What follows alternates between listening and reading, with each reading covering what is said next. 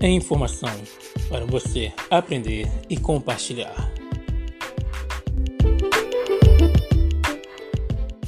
Fala pessoal, tudo bem? Aqui é Carlos Júnior com vocês em mais um É Informação, falando hoje sobre literatura infantil. Para falar da literatura infantil, partimos do seu contexto histórico, que se dá inicialmente pela tradição oral, como ferramenta de transmissão de conhecimentos a partir de geração para geração, onde todas as histórias, valores e denúncias eram transmitidas de pais para filho, de forma a dar manutenção à tradição e à história de um povo. Lembramos que foi a partir da escrita que houve registro e documentação dessas histórias, possibilitando a criação de acervos da história da humanidade. Vale destacar que crianças e mulheres foram ignoradas da história, e até o século XV aproximadamente as crianças eram vistas como mini-adultos a partir de uma determinada idade. Portanto, deviam se portar como tal. E apenas no século XVII, com a transformação da sociedade, os pequenos começam a ser vistos realmente como criança e a terem materiais e produções destinadas a ela com cunho educativo e moralista. As primeiras histórias para crianças são adaptações de Charles Perrault, que pega o conteúdo já existente e adapta para as crianças de forma de coletânea, a partir dos contos da Mamãe Gansa, o Barba Azul e outras histórias. E após ele aparecem muitos outros escritores, como os irmãos Green, Lewis Carroll, e no Brasil a literatura infantil é marcada com Pastinho Feio e também com Monteiro Lobato, a partir do livro de Narizinho Arrebitado. Como gênero literário, a literatura infantil é destinada às crianças, de forma a contribuir para sua formação intelectual, acadêmica e percepção de mundo, possuindo materiais de diversos tipos, conforme a idade da criança, que possibilitam, através da ludicidade, a inserção à diversidade etnocultural presente na sociedade, com o intuito de formar indivíduos capazes de compreender aquilo que vê e também não está escrito, desenvolvendo capacidade de percepção e a criatividade através de histórias que possibilitem o desenvolvimento da aprendizagem de novos conhecimentos, como emoção, imaginação, artes, entre outros. Assim, quando pensamos na importância da literatura infantil, podemos destacar os processos de aprendizagem, a formação de leitores e as dificuldades existentes. Isso porque, ao considerar os processos de aprendizagens, vemos que a literatura infantil representa um universo complexo, uma arte que constrói o mundo por meio de palavras e imagens, podendo ser muito mais que um instrumento de formação, pois permite desenvolver e aguçar as capacidades do leitor, através da estimulação da imaginação, incentivando as crianças a utilizar sua imaginação e criar suas próprias histórias, também aplicando os conhecimentos já adquiridos em novas situações vividas, mostrando que podemos valorizar a importância da leitura na educação infantil, pois ela ajuda no crescimento individual do aluno e também será presente a todo momento de seu desenvolvimento e no processo educacional. Agora, sobre os problemas, talvez o mais comum é a dificuldade e a falta da prática de leitura pois muitas vezes esses alunos têm somente a escola como espaço de incentivo à leitura e o professor o único ou principal motivador, visto que na maioria das vezes as famílias não têm o hábito de ler, o que reflete diretamente em seus filhos, que vão tender a reproduzir os mesmos hábitos, o que é um grande problema, pois possivelmente essas crianças terão pouca afinidade com a leitura. Fora a necessidade de trabalhar, que faz muitas pessoas abandonarem os estudos a fim de manter suas famílias. Por isso, tendem a ter outras prioridades como algo importante. Outro problema tange a questão de identidade, pois por muito tempo existiu poucos materiais que trouxessem o negro como protagonistas ou os detalhes de sua cultura. E foi somente após a Lei 10.639 de 2003 que essas produções começaram a crescer. Até então, muitos jovens negros viviam uma crise de identidade, tendendo a negar a sua própria cor por não terem um referencial de imagem que correspondesse à sua fisionomia. Hoje, dado essa lei, já existe bastante materiais voltados ao público negro, como Menina Bonita do Laço de Fita, de Ana Maria Machado, Bucala, A Pequena Princesa do Quilombo, de Davi Nunes, O Menino Nito, de Sônia Rosa, e O Pequeno Príncipe Preto, de Rodrigo França, que incorpora aspectos da cultura negra, atendendo à Lei 10639 de 2003, ao incluir detalhes relacionados à história ou traços da negritude na literatura e também influenciando assim na produção literária. Tendo em vista que essas são algumas das dificuldades existentes de leitura, também influenciam na formação de leitores.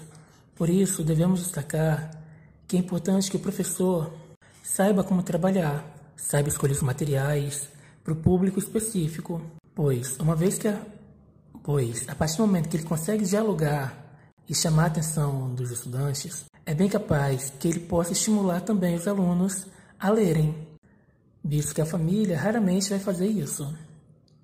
E para que ele possa fazer, é necessário desenvolver o imaginário através da fantasia, trabalhando possível e também impossível, através de diversos tipos de histórias, que podem criar mundos diferentes para que a criança possa brincar e criar soluções, suposições e diversas possibilidades.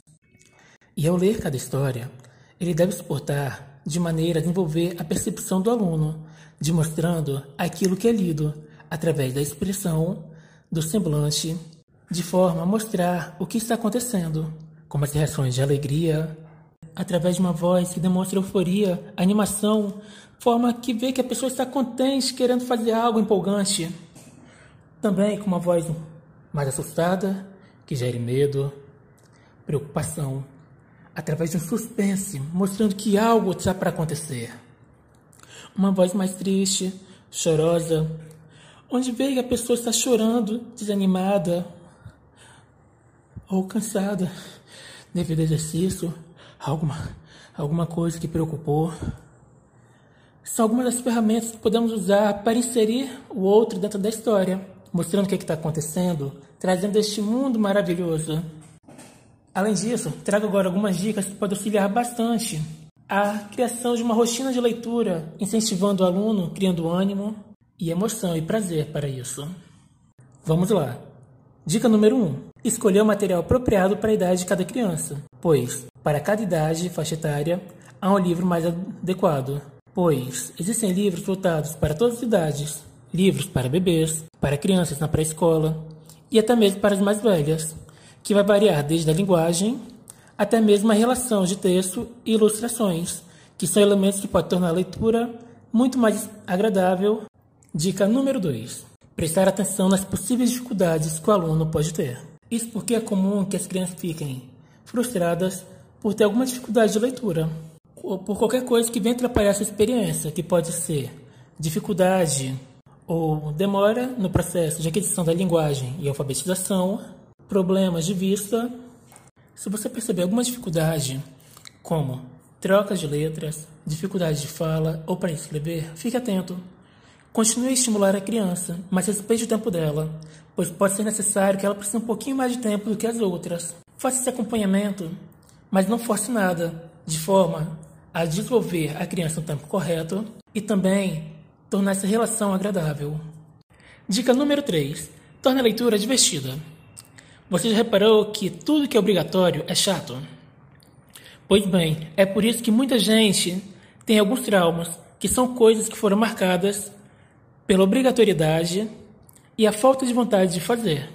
E também é por isso que muita gente não lê hoje, já que foram forçadas a ler para cumprir determinado currículo ou disciplina. Para a gente mudar isso, devemos mudar essa relação, trazer um incentivo, algo que agrade e provoque relações de prazer. Que maravilha, né? Exatamente isso que devemos fazer. Até porque estudos já provaram que a diversão nos ajuda a manter mais atento e até aprender mais. Ou seja, é muito mais provável que uma criança entenda e se lembre daquilo que leu quando está se divertindo, pois ao dar vida aos personagens, a gente cria papéis, efeitos sonoros, coisas que são fáceis de lembrar. E essas são algumas das ideias que pode tornar a leitura uma verdadeira brincadeira. Estamos chegando ao final de mais um Informação, deixando o agradecimento a todos vocês que nos acompanharam até agora, e em especial a turma da disciplina Leitura Escrita e Oralidade da professora Maria Amélia Dalve, do curso de Pedagogia da Universidade Federal do Espírito Santo.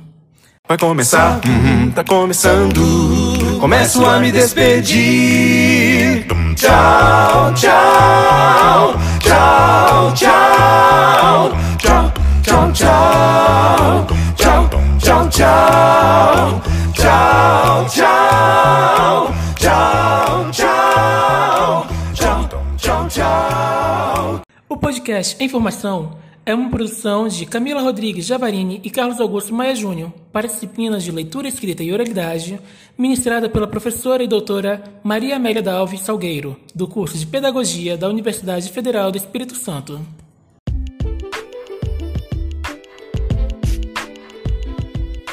É informação para você aprender e compartilhar.